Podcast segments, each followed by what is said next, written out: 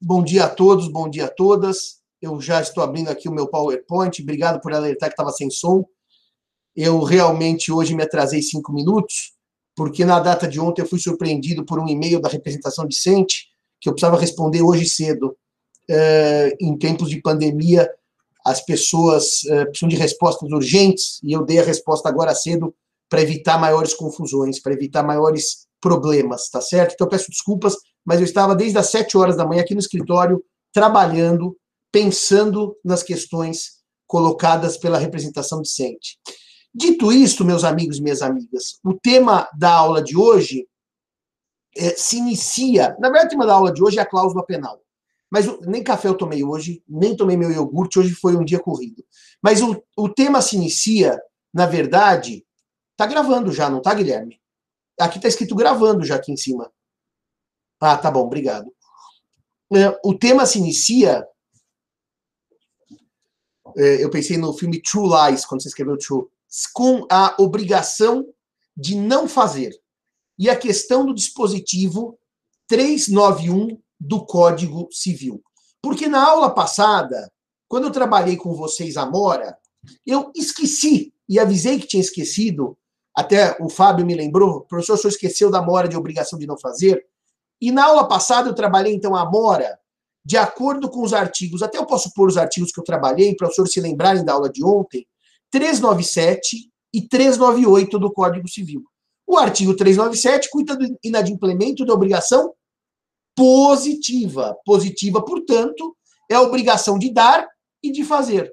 E o 398 trata da mora nas obrigações decorrentes de ato ilícito, ou seja, o ilícito extracontratual, que eu também trabalhei ontem com vocês.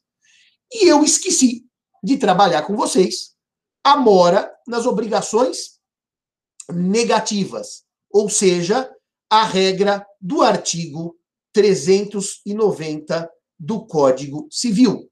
O artigo 390 do Código Civil tem a seguinte redação: Nas obrigações negativas, o devedor é havido por inadimplente desde o dia em que executou o ato de que se devia abster, de que se devia abster.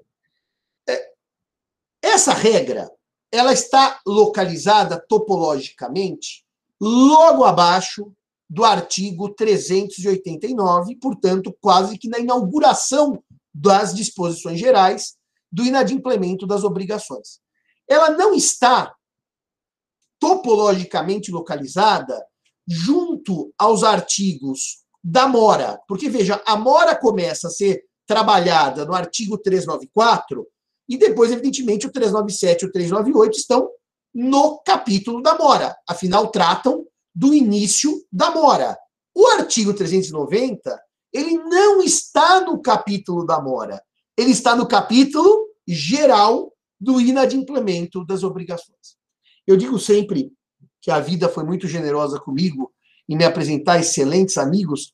Aliás, sem demérito a nenhum outro, mas três antigos e bons amigos estão aqui na, na sala, que são meus assistentes, o Marcelo, a Bruna e o Henrique, que são já queridos amigos além de assistentes, mas a vida me apresentou também o professor Bunazar. E o professor Bunazar é um sujeito irrequieto em termos intelectuais. Está sempre com dúvidas, sempre se preparando. E essa semana fiz o prefácio da obra do professor Bunazar e eu disse, é, e eu disse nesse prefácio ao doutoramento que a função do professor, hoje eu estou mais filosófico por causa desse meio da decente, eu estou uh, mais uh, divagando, hoje vocês vão ter que ter paciência Afinal, eu dei todas as aulas com absoluto rigor técnico e científico. Hoje, o senhor não tem que ter paciência comigo.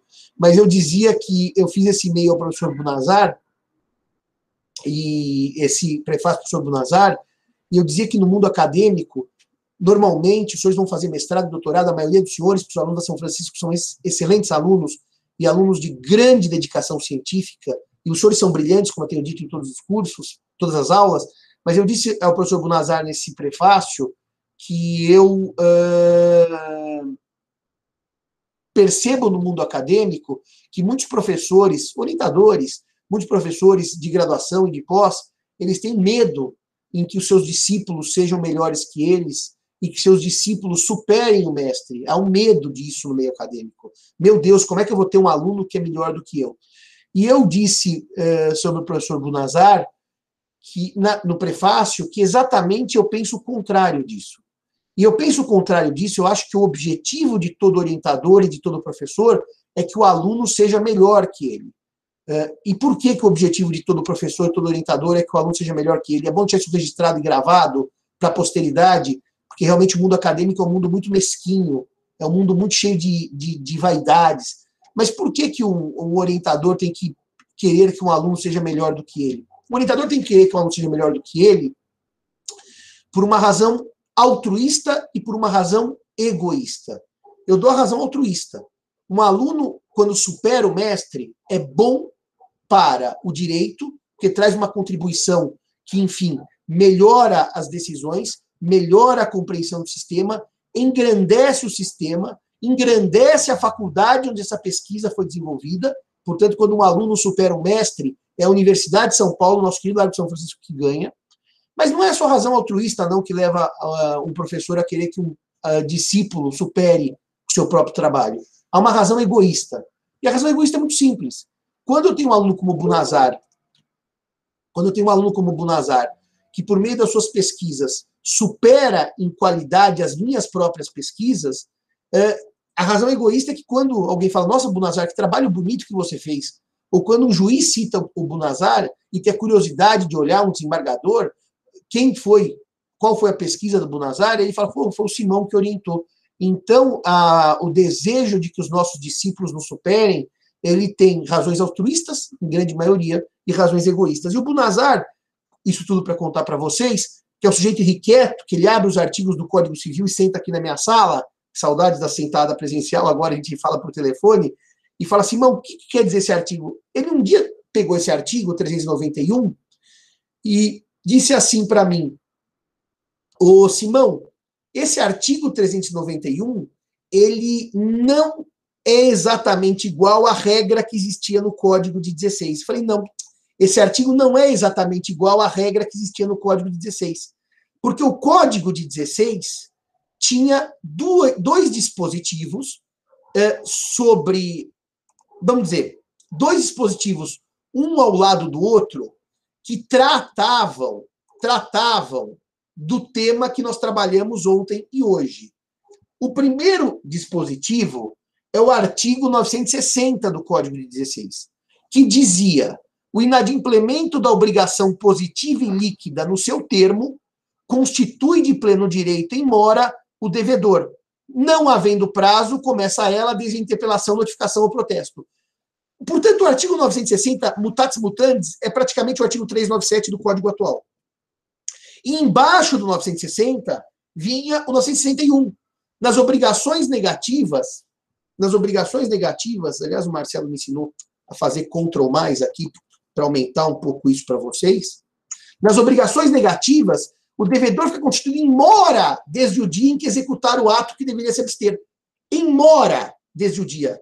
A mora das obrigações negativas no Código de 16 era uma mora automática. Era uma mora que independia de interpelação e de notificação. Mas reparem, senhores e senhoras, que no Código Civil atual não se fala em mora. O que se fala é em, vamos ver aqui, o que se fala é em inadimplemento. Ele é tido por inadimplente. Então, meus amigos e minhas amigas, isso gera uma dúvida. Se a mora da obrigação negativa, da obrigação de não fazer, era automática no código revogado por força do seu dispositivo do artigo 361, 961. Eh, e o artigo 390 não só se descola da região da mora no código, ele sai, ele transcende a região da mora, ele vai para uma região topológica das disposições gerais o que teria ocorrido? O que teria ocorrido com o início da mora nas obrigações negativas? E eu respondo: o que teria ocorrido com o início das, da mora nas, nas obrigações negativas é que parte considerável da doutrina, parte considerável da doutrina, quando, na vigência do Código de 16, falava sobre a mora, falava sobre a mora, afirmava que não havia mora, esse é o artigo que eu escrevi na carta forense por conta da provocação do Bunazar. Dizia que não havia mora nas obrigações negativas. Não havia, era impossível. Porque a hora que eu fazia o que eu não poderia ter feito, o inadimplemento era absoluto. Quando eu fazia o que eu não poderia ter feito, o inadimplemento era absoluto. Exemplo, eu tenho um show em São Paulo. Venda de cerveja garantida à empresa Henrique Solna SA. Cláusula de exclusividade. Só o Henrique vai vender cerveja. Então, eu vou ter uma obrigação de não fazer, como Simão, dono do show, de não deixar mais ninguém vender cerveja. Começa o show único no Pacaembu e o Henrique Solna descobre que eu dei o direito de vender cerveja à Bruna Duarte SA. Tem duas barraquinhas, do Henrique e da Bruna. O show acabou. A obrigação de não fazer foi descumprida pelo Simão. E realmente o inadimplemento é absoluto, porque acabou o show e a Bruna vendeu cerveja junto com o Henrique. Por isso que a doutrina dizia que aí é impossível ter mora, porque a prestação se inutilizou para o credor. Na verdade, nesse exemplo, eu não posso imaginar purgação de mora, cessação do fazer. Porque o fazer era único: vender cerveja em 3, 4 de junho. Aliás, hoje é aniversário da minha irmã, preciso mandar um WhatsApp de parabéns. Vender cerveja em 4 de junho, no show da banda Roupa Nova, no estádio do Pacaembu. Agora, Pontes Miranda, com a sua habitual sapiência, conhecimento, técnica e genialidade, já afirmava no seu tomo 22 do Tratado de Direito Privado, da Borsóia, aquela edição linda que eu tenho aqui no escritório, datado de 1958, as páginas 119, que não é verdade que não haja mora nas obrigações negativas. Há. Esse A sozinho é bem pontiano, porque o Pontes tem argumento de autoridade. Ele é ele tem o famoso Dixit, ele diz está dito, e não preciso explicar muito. E Pontes conclui: se a infração torna-se sem interesse para o credor, toda a prestação negativa contínua, a primeira infração sacrifica toda a prestação negativa. Houve falta de adimplemento com impossibilitação do resto, se se prefere.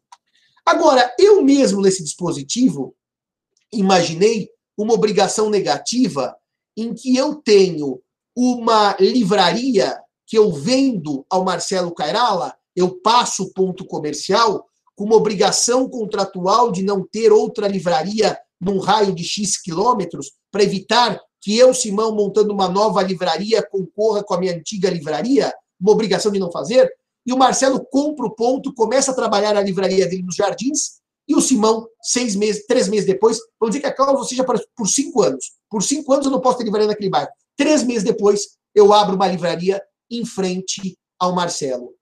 Há utilidade em fechar a livraria? Há utilidade em fechar a livraria. Por quê? Porque não se torna inútil, porque a prestação de, ser, de não fazer nessa hipótese, ela é longeva por cinco anos. A não concorrência da minha livraria que eu comprei do Marcelo com a nova livraria do Marcelo não deixa de ser útil a não concorrência depois de um mês, dois meses ou três meses. Então, reparem, nesta hipótese eu tenho mora e obrigação negativa.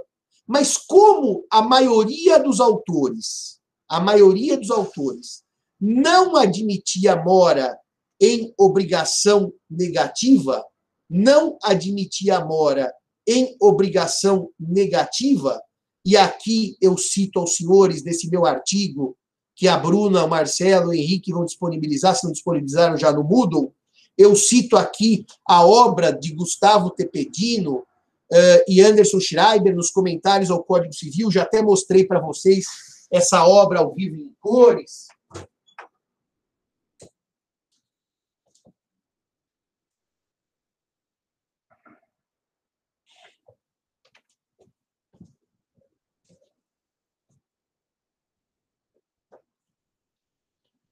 essa obra ao vivo em cores, que é essa aqui, né, o Código Civil comentado, e que. É... Ah, não. Aliás, não é esse, não. Falei errado para os senhores. É o da Atlas, desculpe. Vou pegar aqui. Desculpe, falei errado. Qual que é o volume? É o volume, não falei o volume, mas está aqui, no meu escritório.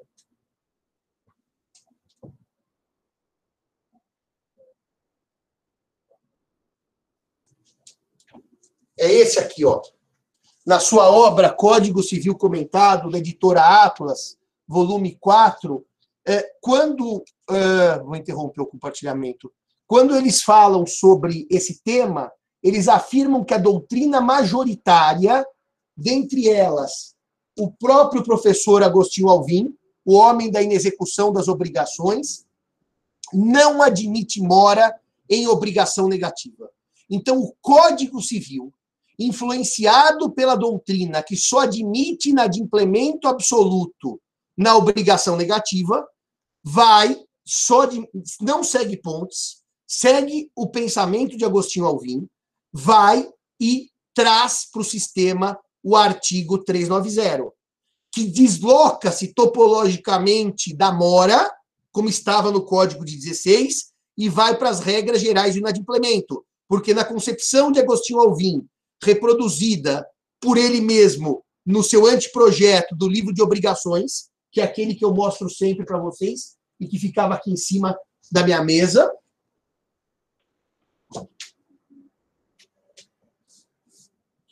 Esse aqui, que é o projeto de Código Civil, o professor Agostinho Alvim, como na sua obra defendia a impossibilidade de mora em obrigação negativa, desloca para o campo do inadimplemento e só diz que nas obrigações negativas o devedor é havido por inadimplente, reparem que não mais por moroso, eh, não mais por moroso, desde o dia em que executou o ato eh, de que se deveria abster. Aliás, abrindo aqui o, o anteprojeto, eu reparo que o professor Miguel Reale, com a sua própria letra, escreve aqui, com a sua própria letra, do inadimplente das obrigações. Nas obrigações negativas, o devedor é havido por inadimplente desde o dia em que executou o ato em que se desde o dia em que executou o ato, que se devia abster. O professor uh, Miguel Reale, ele vai e ele simplesmente uh, traz esse dispositivo que, ao final, prevalece, que, ao final, prevalece na redação final do código. Em suma, meus amigos, para acabar esse tema da obrigação negativa e da mora. O que ocorreu? No Código 16, a mora na obrigação negativa era automática nos termos do artigo 961. O Código de 2002, por um erro na minha leitura, seguindo Pontes de Miranda, doutrinário, não admite mora nas obrigações de não fazer e desloca o tema para o inadimplemento absoluto. E aí temos, nesse contexto, o artigo 390 do Código Civil. Nesse contexto, temos o artigo 390 do Código Civil. O que me levou a uma pergunta para mim mesmo. Como nós vamos então resolver as hipóteses de mora em obrigação de não fazer, admitindo eu, Simão, que há mora em obrigação de não fazer e seguindo Pontes de Miranda? Se os senhores entenderem que na obrigação de não fazer nunca há mora, o inadimplemento é sempre absoluto, os senhores não vão se perguntar quando começa a mora, se mora não existe. Então, se os senhores seguirem a tese do professor Agostinho Alvim, tá aqui, ó. Vamos mostrar de novo o livro. Da inexecução das obrigações e suas consequências. Se os senhores seguirem a tese do professor Agostinho Alvim, quando há mora nas obrigações de não fazer? Nunca. É sempre inadimplemento absoluto. Se não há mora, não há início da mora.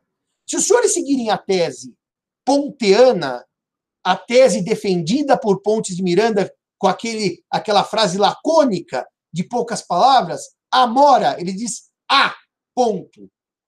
Aí, isso gera um problema, Porque quem segue a tese pontiana tem que responder quando se inicia a mora nas obrigações negativas, se o código não tem regra específica para ela. Aí, eu, nesse, nesta minha reflexão, trago a seguinte questão que eu vou ler para os senhores e o artigo estará disponível no Moodle e está na carta forense. Aliás, Marcelo, faz um favor para mim, uh, faz a leitura para mim uh, desse, desse, desse, desse, texto, desse trecho do nesse sentido até a conclusão que eu vou pegar uma água gelada para mim e já volto. Por favor, Marcelo.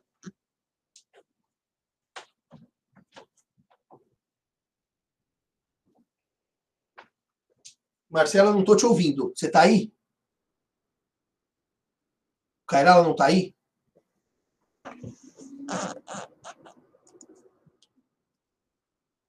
Cairala? Bruna, está acordada? Se o Cairala não está conseguindo ler, lê você, Bruna. Bom dia. Estou acordada, professor. Bom dia. Leia, por gentileza, querida. O artigo. Peraí, professor. O trecho que está na tela. Tá, você está tá, você vê nesse sentido, Judite Martins Costa, está na tela? Uhum. Então, nesse, é... nesse sentido, até, até o fim, por favor. Tá bom. É, bom dia a todos. Bom, nesse sentido, as lições de é, Judite Martins Costa para quem a prestação negativa é inadimplida justamente no momento em que é praticada. Não há necessidade de notificação ou interpelação para a constituição em, em mora que é automática ou ex-ré. Por outro lado, se seguirmos as lições de Ponce de Miranda, pela qual a obrigação negativa comporta mora e inadimplemento, e é o que pensam Gustavo Tepedino e Anderson Schreiber, surge uma importante dúvida. O texto do artigo 390 se aplica, aplica apenas ao inadimplemento absoluto ou também à mora? É, pode, pode ler mais? Tudo, até o fim. Entendo necessário o cotejo de duas regras do Código Civil de 2002. Primeira, artigo 390. Devedor da obrigação de não fazer está inadimplente desde o dia que praticou o ato que não poderia. Segunda, artigo 397. O inadimplemento da obrigação positiva e líquida, no seu termo, constitui de, de pleno direito em mora o devedor. Há uma regra que menciona o termo inicial do inadimplemento nas obrigações negativas, artigo 390, e outra que menciona o termo inicial da mora nas obrigações positivas, artigo 397. Em conclusão, se fizermos a interpretação pela qual o artigo 390 traz uma regra geral de inadimplemento e o artigo 397 uma regra especial sobre a mora, em que só menciona as obrigações positivas, poder-se-ia concluir que, nas obrigações negativas, a mora dependeria de interpelação judicial ou extrajudicial. É, fica exposto o tema para reflexão e debate. Obrigado, Bruna. Então, a conclusão que cheguei eu nessas reflexões é que, como o Código Civil de 2002 resolveu seguir a corrente majoritária, aliás, até nesse dispositivo, viu, nesse artigo, viu, Bruna? Eu fui buscar Bevilacqua, uh, e o Bevilacqua, nos seus comentários ao Código Civil, no tomo 4, ele diz que a simples prática do ato que o devedor se devia abster significa que a obrigação foi, foi infringida, e desde então começam os efeitos da mora. Uh, Bevilacqua, na verdade, no seu projeto, que deu origem ao Código 16 e que admitia a mora nas obrigações negativas, nas obrigações de não fazer, ele copia as ideias de um francês do século XIX, muito famoso, que é Mourlon, e ele diz: não há por que não se admitir mora em obrigação negativa. O sistema fechava. O sistema fechava. No código atual, com essa negativa uh, dos autores do código em admitir mora em obrigação de não fazer, nós acabamos com um vácuo legislativo. E acabamos com um vácuo legislativo que só pode gerar, segundo a minha compreensão, a noção de que, havendo mora em obrigação negativa, anotem aí minha conclusão, eu não aplico o artigo 397, que diz no caput que para as obrigações positivas e líquidas a mora se constitui em pleno, de pleno direito, a mora é ex-ré, se ela é positiva, não se aplica a obrigação de não fazer, e se não se aplica a obrigação de não fazer, quando é que começa a mora? Começa da interpelação, por força da ausência de previsão no caput. Esta é a leitura que me parece mais lógica do sistema do Código Civil. O Fábio diz: tem um exemplo prático. Loja em condomínio edilício que tinha o dever de encerrar as atividades e não fazer barulho às 21 horas. O condomínio pretendia rescindir o contrato invocando inadimplemento. E a loja pretendia manter o contrato purgando a mora, passando a não a cumprir a obrigação de não fazer. É exatamente isso, Fábio. É exatamente isso. Ela, e, a, e ela pode purgar a mora? Entendo que pode, não fazendo barulho. Ou fechando até as 21 horas, né? É, não encerrar atividades não fazer barulho até 21 horas. Fechar até as 21 horas. Esse é um caso típico de mora. Vamos dizer que a, a loja purgue a mora e fala, fechei às 21. E no dia seguinte ela fecha às 22 ou 23. Reparem que nessa hipótese, caberá ao credor, que é o condomínio, na minha leitura, a partir da inexistência de regra específica no artigo uh, 397 caput, que fala em obrigação positiva, que o condomínio notifique a loja e diga: você já purgou a mora uma vez, agora passa a ser abuso de direito. Eu não posso tolerar. Então agora eu quero a resolução contratual, que popularmente é chamada de rescisão, do artigo 475. Uh, me parece que negar a mora em obrigação negativa é, um, negar a própria história do direito civil privado, que admite na França, admite no Brasil e admitiu durante a visita de todo o Código Civil de, de 16, mora em obrigação negativa. Agora, esta orientação do professor Miguel Reale, que com a própria letra segue o que pensava Agostinho Alvim e diz que não se admite mora em obrigação negativa, né? que, na verdade, ele vai dizer nas obrigações negativas com a própria letra do professor Heller. Eu gosto de mostrar para vocês isso daqui, isso aqui é uma preciosidade, tá? É, a própria letra, que os senhores não vão conseguir ler daí, evidentemente, do professor Miguel Reale, ele diz nas obrigações negativas, o devedor é havido por inadimplente desde o dia em que executou o ato que se deveria abster. É, me parece que isso não muda a natureza das coisas. Isso não muda a situação em que é possível, sim, mora em obrigação negativa. E se é possível, mora em obrigação negativa, porque a natureza das coisas não se altera pelo texto de lei, essa mora se inicia quando? Já que não há inadimplemento absoluto compatível com a regra do caput do artigo 390. Também não é automática, porque eu não aplico a regra do caput do 397. O 397 é para obrigações positivas. Resta o quê? A notificação ou interpelação, como queiram para se constituir em mora o devedor no caso de descumprimento de obrigação negativa. Essa é a leitura que eu fiz. Se os senhores tiverem autores que discordem, estamos aqui abertos ao debate. Senhores, senhoras, senhoritas, entendemos o que eu disse? Se está tudo ok, deem ok aí no chat, por favor. Tudo ok? Muito obrigado. Bom, se tudo está ok, eu posso dar por encerrado o tema da mora e posso começar agora, agora depois do intervalo, que eu vou tomar um café, o tema da cláusula penal. Portanto, senhores e senhoras, uh, o Gabriel diz que o Caio Mário aplica o próprio artigo 390 professor, não se poderia aplicar o próprio artigo do inadimplemento, já que mora inadimplemento relativo e o código não discrimina expressamente? Aí, Gabriel, é a minha questão. Aí é a minha questão. Esta é uma possível leitura. Inadimplemento como gênero. Perfeita a sua observação, Gabriel. Perfeita. A mora como é, inadimplemento como gênero, que incluiria a mora e, portanto, a obrigação negativa teria inadimplemento e mora iniciados automaticamente, independente de notificação. Só que, no momento em que eu desloco a regra para as disposições gerais e eu retiro do início da mora, eu retiro topologicamente da região do 397 e do 398, me parece que o dispositivo quis assumir que não havia mora em obrigação negativa. Me parece que o dispositivo quis seguir o que dizia Agostinho Alvim, que só era inadimplemento absoluto e não que a mora está incluída no gênero inadimplemento. Muito obrigado por sua excelente ponderação.